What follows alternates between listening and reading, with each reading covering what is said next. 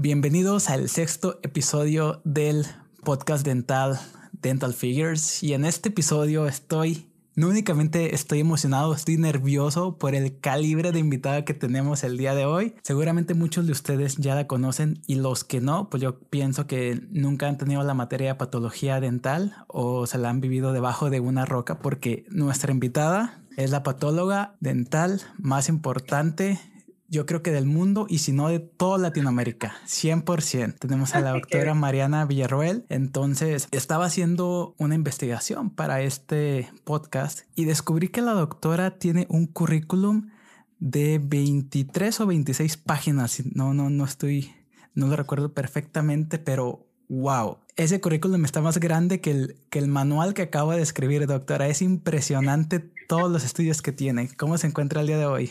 ¿Cómo estás, Leo? Bueno, encantada de estar aquí hoy contigo. Yo estoy más emocionada que tú, no lo vayas a creer, pues es así.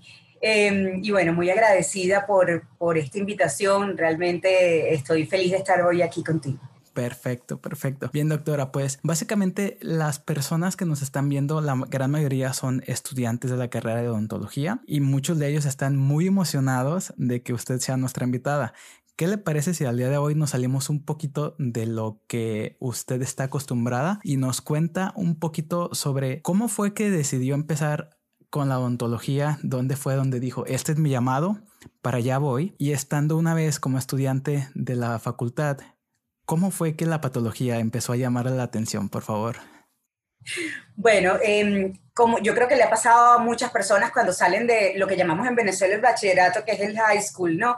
Y uno dice, bueno, ¿y ahora qué voy a estudiar? ¿Qué voy a hacer?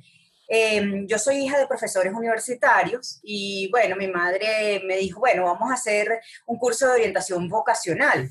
Eh, a lo mejor eso te puede orientar un poco. Entonces, bueno, entre las cosas que me, que, que me gustaban, mira, eh, totalmente ah, eh, opuestas, me gustaban estudios internacionales, me gustaba, yo como que quería ser embajadora, ahora soy embajadora de la patología, vamos a decirlo así, muy ambiciosa. A nivel mundial.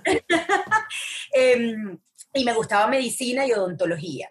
Entonces, bueno, eh, hice mi curso de orientación vocacional y realmente se hacen pasantías con, con las profesiones y la odontología me gustó, me gustó, la, vi que, que, bueno, que era algo que, que, que se parecía mucho a mí y, y, bueno, decidí estudiar odontología. En segundo tenía medicina y en tercero odontología, así que bueno, porque nosotros tenemos tres opciones, ¿no? Y bueno, salí en odontología e inicié mis estudios en odontología. Una vez que inicié mis estudios en odontología, Realmente yo te voy a decir que manualmente mis destrezas manuales no son las mejores. Realmente a mí me costó mucho la cosa manual, pero tenía muchísima facilidad para las ciencias básicas me encantaban. Realmente microbiología, fisiología, histología, todas esas materias, medicina interna, todas esas ciencias básicas realmente me fue estupendamente bien, me gustaba muchísimo. Con la cosa de, de las manos, bueno, sí, ya tenía un poco que, darle como, como me, tenía que, bueno, que, que poner más y más y más. Vi anatomía patológica, y en anatomía patológica realmente tuve una profesora que me inspiró mucho, que se llama Andra Umatre, era una profesora excelente y, me gustó la manera, me, inspiró, yo creo que, realmente ella me inspiró en, esta área. Pero bueno, todas las demás también me gustaban, a pesar de que esta es una destreza que uno logra obtener, realmente eh, esto se obtiene, lo que no se obtiene es la inteligencia. Entonces, bueno, la verdad es que todos somos capaces de hacerlo todo. Eh, todos somos inteligentes y todos tenemos capacidad para, para para llegar a la meta que nos tracemos. Yo creo que este, no hay límites cuando uno quiere realmente hacer las cosas. Entonces, bueno, nada, me fue muy bien, me fue muy bien en la carrera. Em, pero indudablemente, si, si, ves mis calificaciones, las ciencias básicas, la patología, la parte clínica de, clínica estomatológica, medicina bucal, pues fueron mis fuertes. Eh, me gustaba prótesis y para que tú veas, apenas salí de odontología, fui profesora de dentaduras totales. Wow. Yo creo que nadie me ve en prótesis, pero ahí, ahí caí. Y eh, bueno, el tiempo de Dios es perfecto, salió una maestría nueva de medicina bucal y yo dije, no, yo lo dejo todo porque yo quiero hacer medicina bucal. Y bueno, eh, me metí a hacer medicina bucal porque además había ganado una beca en la universidad y me puse a hacer medicina bucal. Entonces, bueno, ese fue mi cuento un poco de por qué me metí en medicina bucal. Después patología, bueno, durante mis estudios de medicina bucal volví a ser muy buena en histología, me gustaba muchísimo. Y los profesores que me dieron histología, el doctor Delgado y la doctora Grigoró, muy buenos eh, en histología, me ofrecieron trabajar en una universidad privada de profesora, que se llama la Universidad Santa María. ¿En dónde está esa universidad, doctora? En Caracas. En Caracas. Entonces yo estudiaba mi maestría de medicina bucal y ellos, al ver que me gustaba tanto la histología y que tenía buen ojo para el microscopio, pues me ofrecieron trabajar allá de profesora. Y empecé a trabajar de profesora allá. Estando de profesora, eso era una, una carrera muy nueva en esa universidad, no había nadie para patología. Y el decano, el doctor Luis Alonso Calatrava, me dijo, te tengo una oportunidad quieres encargarte tú de patología y medicina bucal, lo vas a hacer como tú quieras. ¡Wow! Yo era jovencitica, estaba terminando y me ha dado aquella responsabilidad que la tomé como que si hubiese sido, tú sabes, fue, fue un honor, fue un reto, fue increíble, fue de verdad algo maravilloso. Y bueno, ahí empecé a desarrollarme mucho más en el área de patología y medicina bucal. Todavía no era patólogo. Entonces, bueno, em, me gustaba mucho el microscopio, realmente tenía mucha habilidad para el microscopio. Y un gran patólogo venezolano que se llama Pedro Tinoco, eh, yo empecé a decirle, quiero aprender patología, quiero aprender patología, quiero ir. Yo soy fastidiosa cuando quiero algo, ¿no? Entonces estaba tiki, tiki, tiki, hasta que el doctor Pedro Tinoco me dijo, véngase a mi consultorio, lo único es que usted se tiene que venir todos los días, todos los días aquí conmigo a ver histopatología. Él es formado con Schaefer, fue formado con Schaefer en Indiana hace muchos años.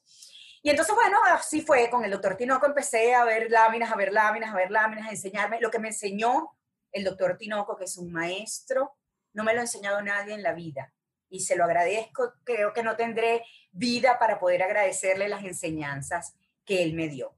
Así que bueno, llegó un momento que me dijo, no, usted se tiene que ir, usted tiene que estudiar formalmente patología y la Universidad Central de Venezuela, que en ese momento ya era profesora de la universidad, me becó, me becó mis estudios en, en la Gran Bretaña y paré, bueno, en Eastman Dental Institute en Londres y tuve la oportunidad pues de formarme como patólogo y, y hacer mi doctorado eh, en Londres. Fue, fue una experiencia realmente eh, increíble increíble y se lo debo a mi universidad, se lo debo a mi país, Venezuela, porque me lo pagó.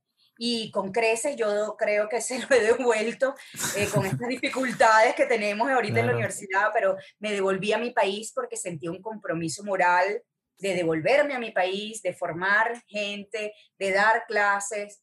Y bueno, y esa ha sido mi pasión, investigar, dar clases, patología y medicina bucal. Ese es mi cuento. Perfecto.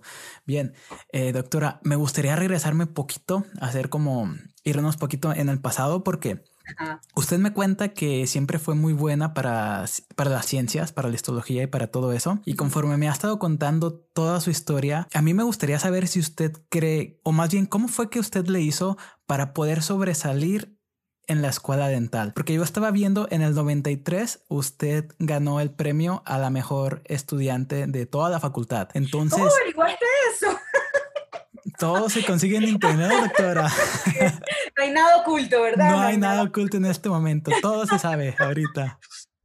Sí, bueno, efectivamente, yo me gradué en el año 94 y en el año 93, eh, todos los años en la Facultad de Odontología se, eh, galardona al mejor estudiante de toda la facultad, de todos los años, del primero al quinto año, el que tenga el mejor promedio. Eh, se hace para el Día del Estudiante Universitario. Y en el año 93 lo gané yo. Eh, fue una sorpresa increíble. ¿No se lo esperaba? No, de verdad que no me lo esperaba, no me lo esperaba. Yo estaba haciendo mis pasantías que llamamos extramurales, que son fuera de la facultad el último año. vamos a pasantías fuera y yo estaba en el Amazonas. Wow. Sí, estaba haciendo mi pasantía en el Amazonas y una gran amiga que se llama Carolina Bonilla, compañera de estudio, me llamó y me dijo, ¿qué te cuento? No lo vas a creer. No, ni siquiera me llamó, me acuerdo que aquello era por la radio. era por la radio, imagínate. Porque yo estaba en un lugar que era frontera Venezuela, Colombia y Brasil, metida en la selva completa. Entonces eh, me dijo, no lo vas a creer, te ganaste el premio a la mejor estudiante de toda la Facultad de Odontología de todos los años. Yo, ¿qué? No puede ser, no puede ser. bueno, fue muy emocionante, la verdad que sí. Em, dedicación, yo creo que me ha gustado, me ha la odontología, me gusta lo que hago.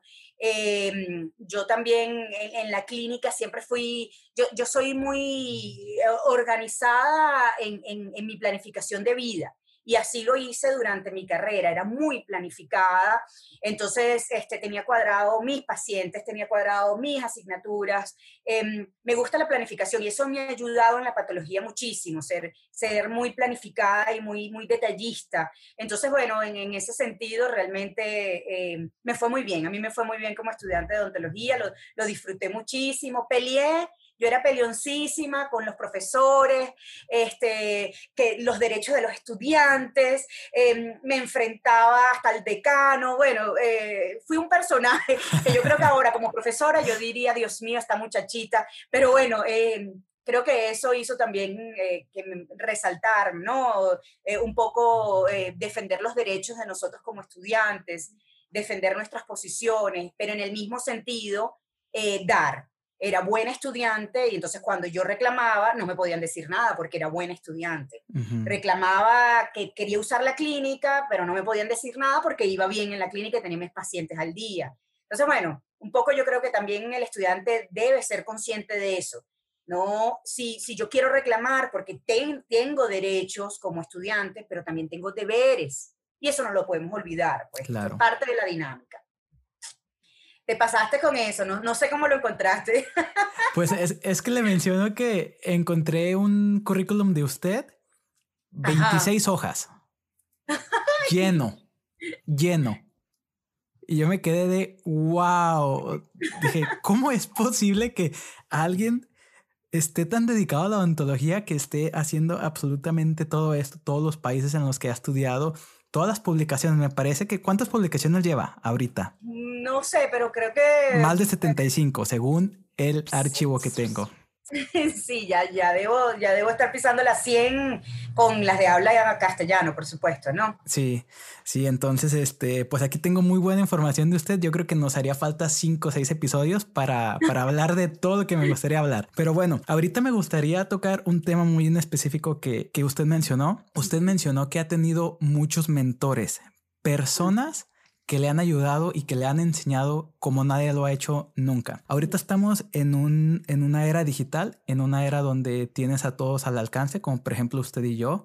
Eh, yo le mandé un mensajito proponiéndole este episodio y afortunadamente y súper linda aceptó. Pero usted, ¿qué importancia cree que tengan los mentores ahorita, en especial en este tiempo de COVID? Inclusive me gustaría mencionarle que usted es una mentora para mí en patología porque a mí como, a mí como alumno patología no me entra no me gusta, se lo digo de verdad. Y yo sé de patología porque de vez en cuando, en vez de ponerme a ver eh, cosas sin redundancia en, en, Instagram, a veces me meto su perfil y, oh, mira, voy a ver esto, me pongo a leerlo, me pongo a ver eh, fotografías. E inclusive acabo de hacer un examen hace varios días y cuando estaba estudiando para patología, yo veía algo y decía, oh, esto lo vi en el Instagram de la doctora. Entonces, ¿qué importancia cree que tengan los mentores ahorita, en especial en tiempos de COVID, cuando todos los estudiantes están enfrentando esta situación de, de adversidad en la educación, de que no, de que sus universidades están cerradas. ¿Qué, qué es lo que les diría a todos esos alumnos? Ahorita estamos viviendo una situación muy particular, pero tenemos que buscar las ventajas de esta situación. Yo, yo creo que siempre hay que ver el lado positivo. Eh, el lado positivo es que ahora tenemos acceso a una gran cantidad de gente que antes no la teníamos.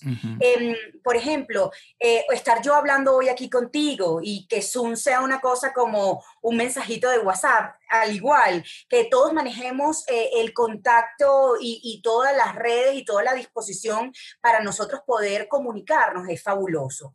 Em, yo cuando estudié, yo creo que la palabra mentor, así sea mentor virtual, mentor por Instagram, mentor por Facebook o mentor personal, e, es, es, es, una palabra que tiene muchísimo peso. En mi vida profesional tuvo muchísimo peso.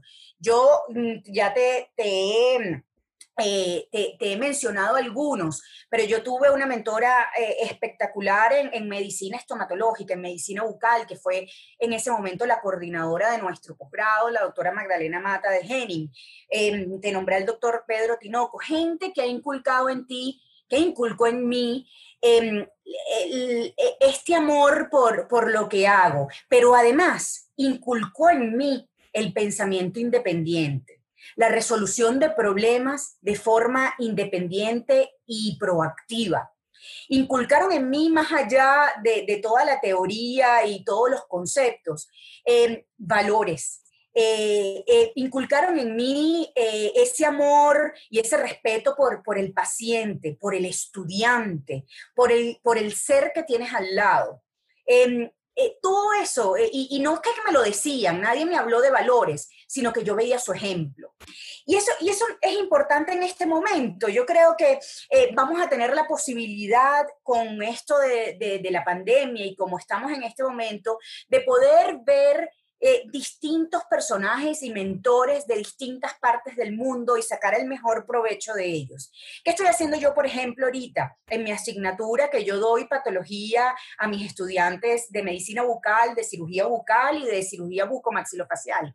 Estoy invitando a personas que son amigas y que sé que son expertas de distintas partes del mundo. ¿Cuándo hemos tenido nosotros esa posibilidad? Cuando íbamos a un congreso, que veíamos gente de todas partes del mundo, pero ahorita lo tienes ahí, lo tienes, lo tienes posible. Entonces yo creo que es un momento perfecto, es un momento para aprovechar em, todos estos recursos, de aprovechar este, esta pandemia que nos ha metido en la casa, nos ha acercado a, cada rincón de nuestras casas en cualquier parte del mundo. Y yo eso lo veo fabuloso, verdaderamente fabuloso. Eh, yo los dejé entrar a mi casa, hoy están en mi casa y estamos en tu casa. Claro. Y hemos entrado a la casa de millones de personas y de millones de profesionales y de muchos que yo admiraba, que admiro, que respeto y que me enseñan. Entonces, bueno, yo creo que esta es una oportunidad fabulosa. Yo creo que vamos a llamarlo Mentor 2.0. Ya se quedó, ya 2.0 es, viejo. Em, mentor eh, pandémico, no sé cómo, cómo llamarlo. Pero, pero creo que muchas personalidades en distintas redes sociales tienen la oportunidad de hacer impacto en la gente. A mí cuando una persona me escribe, me dice, tuve un paciente y gracias a usted por un post que usted hizo lo pude diagnosticar, no sabes la felicidad que me da. Cuando una persona me dice, ahora entiendo patología y me gusta mucho más porque su post me gustó el de la última vez, ese, ese cambio en una persona para mí es, es maravilloso. Entonces no tiene que ser un salón de clase, ya eso se quedó atrás. Yo, yo creo que ahora tenemos distintos espacios que debemos darnos cuenta que son importantes. Ahora publicar, oye, ¿cuántas personas leen un artículo científico? Casi. Mm. Mm, exacto. ¿Cuántas personas ven el Instagram? Ok. Entonces usemos esos recursos, vamos a usarlos pero de manera adecuada, ¿no? También me da miedo, ¿no? Porque en Instagram cada quien pone lo que le da la gana. Yo creo que patología es como una moda, ¿no? La gente quiere hablar de patología aunque no sepa nada de eso, porque es interesante, sí. Y es un poco peligroso eso, esos que, que, que hablan de lo que no saben, ¿no? Pero, pero sí hay cuentas espectaculares y no solamente en patología, en periodoncia, este, en, en estética, eh, bueno, en, en, todas las áreas definitivamente. Así que yo creo que lo he dicho ya repetidas veces, eh, este es el momento ideal, este es un momento muy bueno para, para aprender, para aprender y no lo debemos desaprovechar. Yo creo que nunca había escuchado un comentario tan positivo de el lado positivo de esta pandemia que nos ha acercado, porque desafortunadamente estamos más concentrados en lo negativo que en lo positivo. Y este, este mensaje me encantó porque yo estoy muy convencido, de hecho me hizo cambiar como un poquito de parecer, yo estaba bien convencido de que nos había acercado de alguna manera, pero no sabía cuánto. Entonces, este, muchas gracias por todo lo que está haciendo, por todos los alumnos. Ahora me gustaría que platicáramos un poquito porque, pues bien, estamos en el 2020 y muchos alumnos están a punto de, de salir de la carrera o ya salieron y muchas personas quieren estudiar en el extranjero. Nómbrese, están en Venezuela, se quieren ir a otro país, están en México, se quieren ir a otro país. Usted es un claro ejemplo. Usted se fue a Londres, a Estados Unidos, a la UNAM. Eso también lo encontré.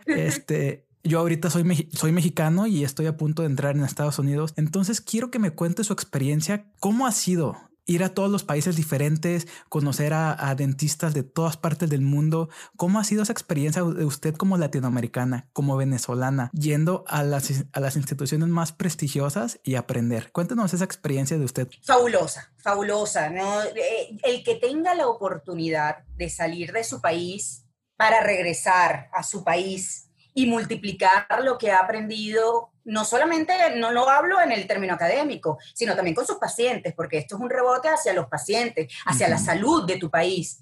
No debe perder la oportunidad. Eh, eh, es, es, fabuloso en todos los sentidos. No solamente porque aprendes una forma distinta de ver la odontología, eh, calibras cómo, dónde estás, qué sabes, cómo es tu universidad y, si tienes que mejorar o si estás bien apuntalado o qué cuáles son las fortalezas de tu país y cuáles son las debilidades y que debes mejorar, pero además en lo personal. Viajar, conocer gente nueva, conocer nuevos idiomas, eh, codearte con, con otras culturas, te hace un ser humano diferente verdaderamente. Es, es, es, un aprendizaje espiritual que no, no, tiene, no, no, no tiene comparación. Estar al lado de, de, un asiático, estar al lado de un chino o de un ruso y el, del otro lado un africano, exacto. Eh, sí, e, es, es extraordinario. Por supuesto, los latinoamericanos siempre nos unimos. Donde yo he ido, en cualquiera, al lugar que he ido, siempre los latinoamericanos tendemos a estar juntos. Es una cosa, eh, yo creo que natural. El latinoamericano es así sea mexicano, paraguayo, uruguayo, venezolano, colombiano, eh, del Salvador, realmente es así. Hay, hay, hay algo especial en Latinoamérica que, que, nos une. Debe ser porque yo soy latinoamericano y lo siento de esa manera. Pero realmente es una experiencia que, que hay que vivir. A mí me fue formidable. Yo no tengo nada que decir. Yo estuve en Chile eh, también para un año sabático y me fue espectacular, tan bien como me fue en Inglaterra. En Inglaterra me fue, bueno, eh, increíblemente bien. Yo estuve en España, en el País Vasco, y fue una experiencia extraordinaria. Yo en ningún lugar que he ido en los Estados Unidos me he sentido eh, que soy extranjera, me he sentido que soy, que me han tratado mal, me he sentido, he tratado de aprovechar todo lo bueno que ese país me brinda todas las riquezas que ese país me brinda y, y toda eh, la parte cultural que es tan sabrosa. Y he tenido mucha suerte, he aprendido un montononón. Cuando fui a Chile estuve con el doctor Benjamín Martínez y aprendí un montononón. Cuando estuve en la UNAM estuve con la doctora Beatriz Aldape y aprendí un montononón. Cuando estuve en Inglaterra, eso ni hablar, estuve con Paul Spade y Bill Barrett son íconos de la patología bucal del mundo y aprendí, pero bueno, muchísimo.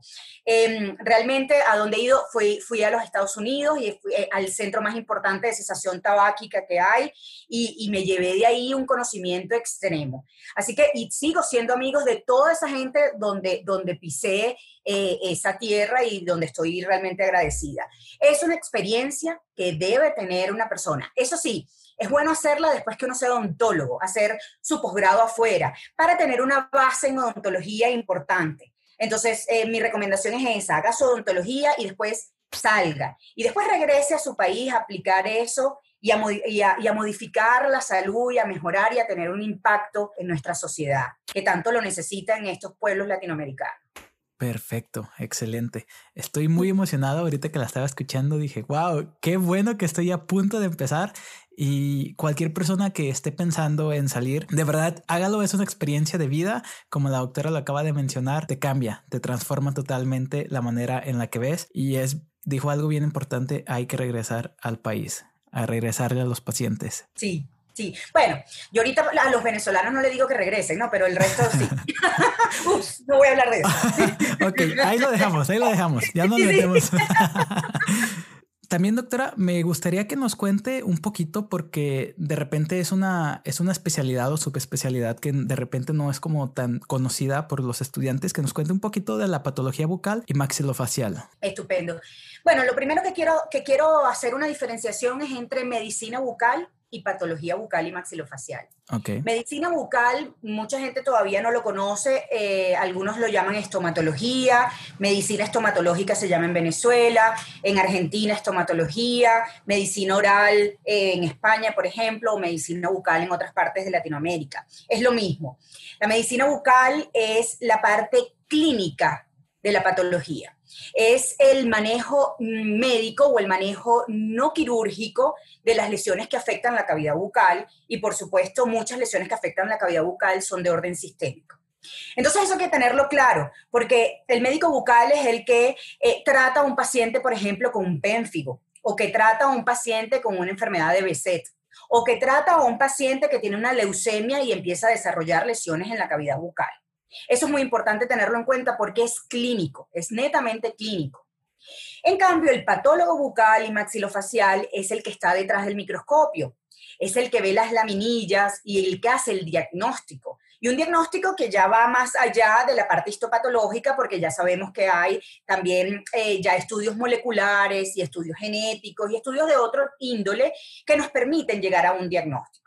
En mi caso, yo soy médico bucal y patólogo bucal, hago las dos cosas. Muchas personas, muchos en, en, Latinoamérica sobre todo hacemos las dos cosas, pero por ejemplo en los Estados Unidos está muy bien delimitado quién es patólogo bucal y médico bucal, y en Inglaterra también. Inglaterra es una de las cunas de la medicina bucal, es uno de los lugares donde verdaderamente se ha desarrollado eh, mucho la medicina bucal y, tiene, tiene un espacio importante dentro de la odontología y la medicina inclusive. El doctor Scali, que era el decano de, la, de, Itzman cuando yo estudiaba ya patología mm, casualmente, desarrolló muchísimo junto con Porter y una cantidad de personajes, pues desarrollaron muchísimo, británicos desarrollaron muchísimo la medicina bucal. Pero entonces esa diferenciación hay que hacerla. El que le gusta el microscopio, el que le gusta indagar, el que le guste, el que tenga ojo para la parte histopatológica, para la histología, es bueno para patología. El que es, va a ser el diagnóstico de todas las lesiones que aparezcan, no solamente en la boca, sino en la región maxilofacial. En cambio, el, el médico bucal, yo diría que el médico bucal es como el médico internista de la boca. Okay. Quisiera hacer esa analogía, o el dermatólogo de la boca un poco eso, porque además el conocimiento que tiene el médico bucal y la integración con medicina es muy importante. El médico bucal recibe clases de medicina interna, recibe clases de médico, tiene una integración en el equipo muy importante. De hecho, yo em, tengo una consulta en dermatología del hospital, del Hospital Vargas de Caracas, en el servicio de medicina. Entonces es un servicio de medicina donde rotan nuestros residentes de medicina y rotan nuestros residentes de odontología. Esa integración, esa cosa de que se, se, debía separar la medicina y la odontología, eso ya ha ido pasando y nos hemos ido integrando por el bien del paciente.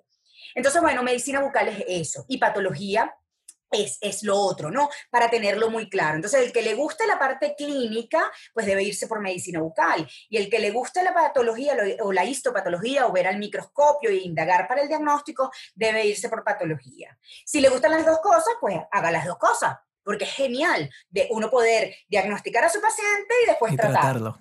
exactamente, que es lo que hago yo. Perfecto. He notado mucho que usted ha mencionado varias veces en esta entrevista que todo lo que tenemos que hacer va a ser por el bien del paciente.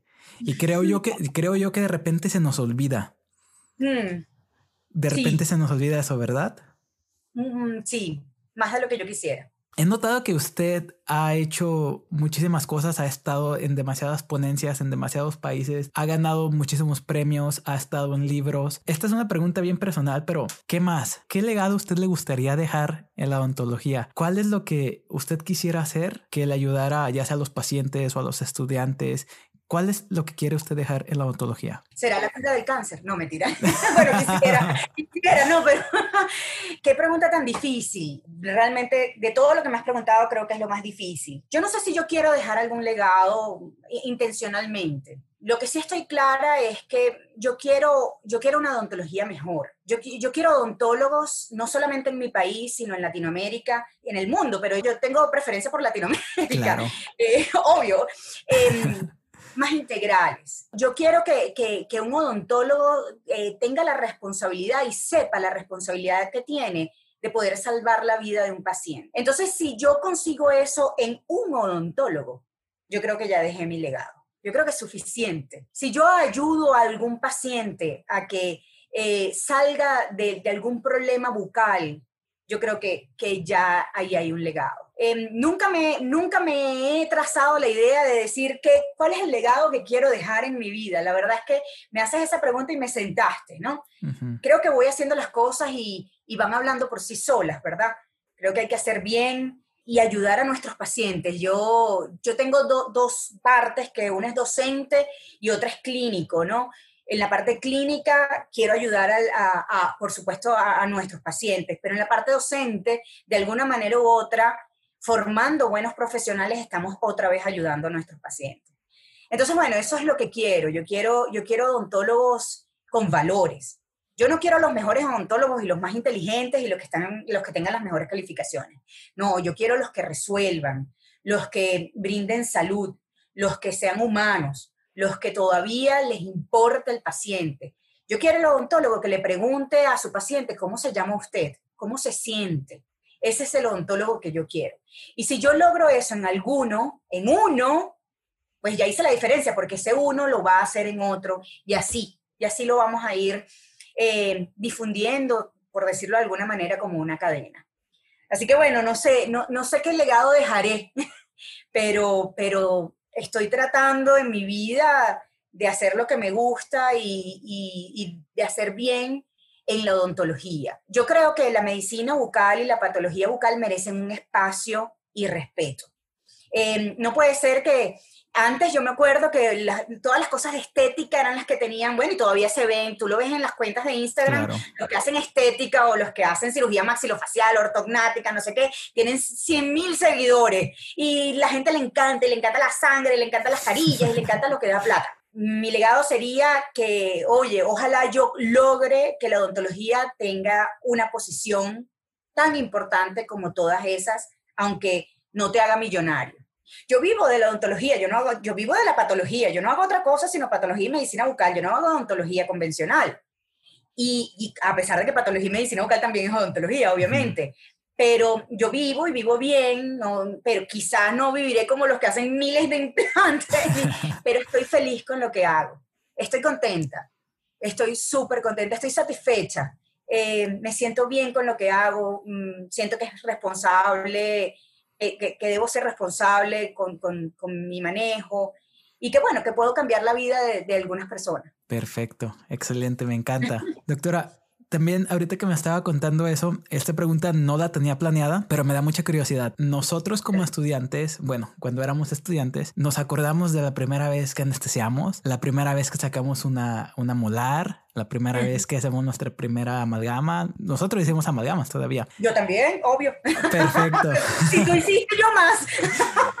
Quiero que me cuente, por favor, yo, yo creo que se va a correr muy bien de esto. Quiero que me cuente la primera vez que usted le salvó la vida a un paciente gracias a la patología. Wow.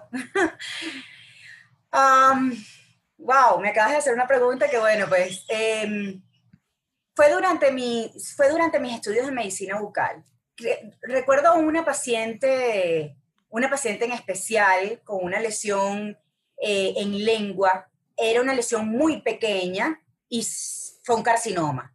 Pero la, logramos diagnosticar tan a tiempo, tan a tiempo, que se hizo una cirugía, bueno, eh, en comparación a las cirugías que se hacen para, para el cáncer, fue una cirugía bastante conservadora dentro de, de, de, lo conservador que se puede hacer en la oncología.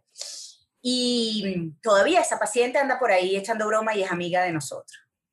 Ella va a la consulta, tiene controles y ya más nunca le ha aparecido ninguna lesión la recuerdo, recuerdo su nombre perfectamente y la recuerdo con aprecio, la recuerdo con cariño. Em, fue un gran aprendizaje. Pero también tuve he tenido errores.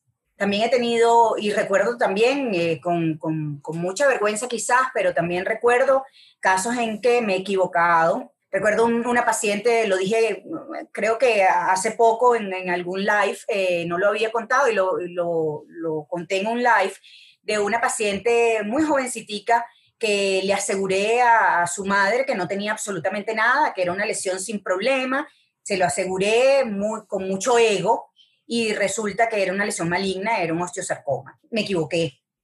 Entonces, bueno, también recuerdo esas equivocaciones y, de esas equivocaciones he aprendido que no las puedo repetir, que me han enseñado eh, y que no nos podemos dar el lujo de equivocarnos en esta área. El que diga que no se ha equivocado no ha hecho patología, no ha hecho diagnóstico, no, no ha visto un paciente con la clínica pero el reto es equivocarnos cada vez menos, menos y menos. Perfecto, muchísimas gracias, doctora. También dentro del currículum, yo noté que usted tiene mucho, mucha su energía y de su tiempo enfocada en la cesación del tabaco. Así que, ¿por qué no nos, no, ¿por qué nos cuenta un poquito más de eso? Bueno, sí, efectivamente. Eh, una de las cosas que he estudiado es cesación tabáquica. ¿Y por qué? Porque una de mis líneas de investigación más importantes y más fuertes es el cáncer bucal. Eh, por fin me haces una pregunta fácil. Perdón. no, para nada, al contrario, lo he disfrutado mucho. Entonces, bueno, volviendo al tabaquismo, em, eh, estudié eso porque es una de las causas eh, fundamentales asociadas al cáncer de la cavidad bucal, particularmente el carcinoma de células escamosas. Em, el tabaquismo en cualquiera de sus formas, ya sea inhalado, ya sea eh, masticado, en Venezuela se utiliza mucho masticado, en Venezuela además se utiliza candela para adentro, que es invertido. Oh, es el más peligroso, ¿no? bueno, terrible. Em, y bueno, y otras formas de, de, tabaquismo como el narguile o arguile, eh, y ya ahora el vapear, pues que no es tabaquismo, pero es eh, una cesación tabáquica y, ya reconocemos que tiene efectos también en la cavidad bucal. Entonces, bueno, como trabajo con cáncer, pues dije, bueno, la manera de yo poder ayudar a mis pacientes para evitar uno de los factores de riesgo más importantes, que es el tabaquismo, es aprender cesación tabáquica. Y bueno, y a eso me, me, me he dedicado, ¿no? estudié la especialización para el, para el tratamiento del tabaquismo, para la cesación tabáquica, y de ahí en adelante, bueno, hemos trabajado con muchas investigaciones sobre el efecto del tabaquismo en la cavidad bucal, ya sea en saliva, ya sea en la parte periodontal, ya sea en la pérdida dentaria, ya sea en, caries, es decir, y por supuesto en, lesiones potencialmente malignizables y cáncer bucal. Entonces, bueno, un poco eso es lo que hemos venido eh, trabajando. Em, yo creo que el odontólogo es una de las personas que puede tener un, mayor, un mayor acercamiento y un mayor impacto en el paciente para dejar de fumar. Porque la relación odontólogo-paciente es muy estrecha. Si uno le va a hacer una corona a un paciente, lo ve un montón de veces, ¿verdad? Si le va a hacer una prótesis. Entonces llega a haber una relación entre, con, con nuestro paciente muy, muy, muy buena. En el mejor de los casos, ¿no? A veces no es tan buena, pero en la mayoría de los casos sí. Y ese paciente, pues podemos aprovechar esa relación, porque si fuma, para que deje de fumar. Entonces yo creo que el odontólogo tiene que asumir una, un, un rol un poco más participativo en estas tareas de cesación tabáquica. Y un poco también en eso hemos venido trabajando. Tengo una pregunta. Pues yo creo que todos, ¿no? Todos tenemos pacientes que están fumando. Inclusive los pacientes admiten que ellos quieren dejar de fumar que saben que les hace daño, que saben que pues es algo que no les trae absolutamente nada bueno, ni financieramente, ni de salud, ni nada. A todos los que nos estén escuchando, ¿qué deben de hacer o qué podrían hacer la próxima vez que tengan en la silla dental a un paciente que dice, si quiero dejar de fumar, pero no he podido. ¿Qué consejo le da a ese odontólogo, a ese estudiante que puede ayudar a su paciente a tratar de dejar de fumar, pero no sabe cómo? Excelente. Eh, bueno, nosotros nos tenemos que formar para la cesación tabáquica, no es tan fácil. Pero un paciente, el primer paso es decirte, yo quiero dejar de fumar.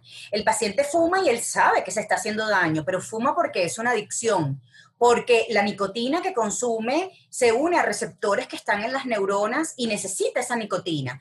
De hecho, si dejan de fumar, le da craving, necesitan fumar porque hay un proceso adictivo, ¿verdad? Entonces, eh, aprovechar, si, si un paciente está en la silla odontológica y le dice al estudiante, oye, vale, yo, yo sé que fumar me hace daño y yo quiero fumar, pero, pero no sé cómo hacerlo, no puedo hacerlo solo. Eh, eh, uno debe primero em, eh, hacer un reforzamiento positivo a, esa, a ese statement, ¿verdad? A, esa confesión. Oye, qué bueno que quieres dejar de fumar. Tú no fumas porque te da la gana, sino fumas porque esto es una enfermedad. Empezar conceptualizando que no, que no puedo culpar a mi paciente porque fume. No podemos culpar a un, paciente cuando te dice, yo soy diabético, hipertenso, nadie lo culpa, ¿verdad? Pero cuando fuma empieza, pero, pero tú, ¿por qué fumas? Porque tú haces eso. Oye, no. Eh, esa recriminación hace que el paciente fume más. Entonces, empezar diciéndole, no es culpa tuya, tú necesitas ayuda, yo te puedo ayudar. Em, se puede hacer de manera conductual y se puede hacer de manera farmacológica. Eh, así como para el mismo ejemplo, para diabetes, hipertensión, damos medicamentos y además cambiamos la conducta del individuo en términos de alimentación, sedentarismo, etcétera, etcétera, pues también en estos pacientes vamos a tener una parte conductual y una parte de medicamentos. Entonces, si el estudiante no maneja muy bien eso, pues puede eh, apoyarse en algún profesor o en algún profesional que sí maneje cesación tabáquica, pero aprovechar ese momento, que es el momento ideal para estimular a su paciente en el proceso de cesación tabáquica. Esto es un proceso, no es que de la noche a la mañana él va a dejar de fumar y se acabó, ay, que, que fácil todo. No, es un proceso y de hecho es tan proceso que se dice que hay una media de siete veces que intenta un individuo dejar de fumar hasta que deja de fumar definitivamente. Imagínate. Siete Entonces, siete veces una media, o sea que puede ser menos, pero puede ser mucho más. Entonces, eso le va a suceder al paciente, que puede recaer. Entonces, es un proceso en el que podemos ayudarlo. ¿Qué decirle al estudiante? Aproveche esa ventana, además que todos los procedimientos que le van a hacer va a ser mucho mejor cuando deje de fumar. Eso se lo puede decir, oye, si tú dejas de fumar, además, inmediatamente ya se van a ver cambios en la cavidad bucal, tu salud bucal va a ser mucho mejor. Eh, vamos a buscar ayuda, vamos a buscar la parte farmacológica, pero también de la parte conductual, vamos a establecer un día cero para dejar de fumar y entre los dos vamos a ver cuál es ese día. Y yo te mando un mensajito por WhatsApp y te recuerdo ese día y te voy acompañando en esto. Eso es importante. Entonces, bueno, eh, por supuesto debe formarse el estudiante y debe tener las competencias para hacer la cesación tabáquica, pero eh, ya que le confiese al paciente que desea hacerlo, eh, es, es, un, es una puerta abierta que no debemos desaprovechar y cerrar. Muchísimas gracias. ¿Qué le parece una última pregunta? Ok, sí va. Esto también me da curiosidad. Este, yo creo que también nadie se la ha preguntado. Ajá, ¿qué será? Vámonos al 2019, pre-COVID o COVID. Cuéntenos cómo era bien, no un día, pero cómo era un mes de su vida porque usted viaja mucho, usted va demasiado a conferencias. ¿Cómo es que usted encuentra el balance perfecto entre familia, entre sus clases entre sus clínicas, entre sus prácticas privadas o, en los hospitales y entre viajar para las conferencias? bueno, un, mes en, mi vida antes pre-COVID era una locura, pero la clave en, en mi vida para poder hacer todo lo que hago es que tengo una familia fabulosa si yo no tuviera la familia que tengo y el apoyo que me dan, no, no, no podría hacer nada de lo que hago. Entonces, bueno, tengo una familia que me apoya en todo sentido y que gracias a ellos eh, yo estoy donde estoy. No puedo decirte, sino que se los debo todos. Entonces, bueno, em, a la hora de escoger, cuando estaba muy joven, la parte profesional era lo prioritario para mí. Eh, ya eso no es así. Con el tiempo te das cuenta que, que hay otras cosas prioritarias y lo primero, lo primero de todo es la familia. Y gracias a ellos tengo tiempo para desarrollarme eh, en el ámbito profesional. Tiempo de viajar, tiempo de dedicar a las clases, tiempo de dedicar a, a la patología, a la medicina bucal y bueno, y por supuesto hay un tiempo especial que es para mi familia y que quizás sea lo, lo más privado que tenga, ¿no? Tú no vas a ver mucho de eso en mi Instagram, ¿no? Em, pero son parte fundamental de mi vida. Y, y es por ellos que, que, puedo hacer las cosas que, que, hago. Si no tuviera el esposo que tengo y no tuviera la familia que tengo, pues eh, sin duda alguna eh, no estaría donde estoy. Y no sería lo que soy. Entonces la familia es la clave del éxito el, apoyo. Así es, así es. Perfecto. Muchísimas gracias, doctora.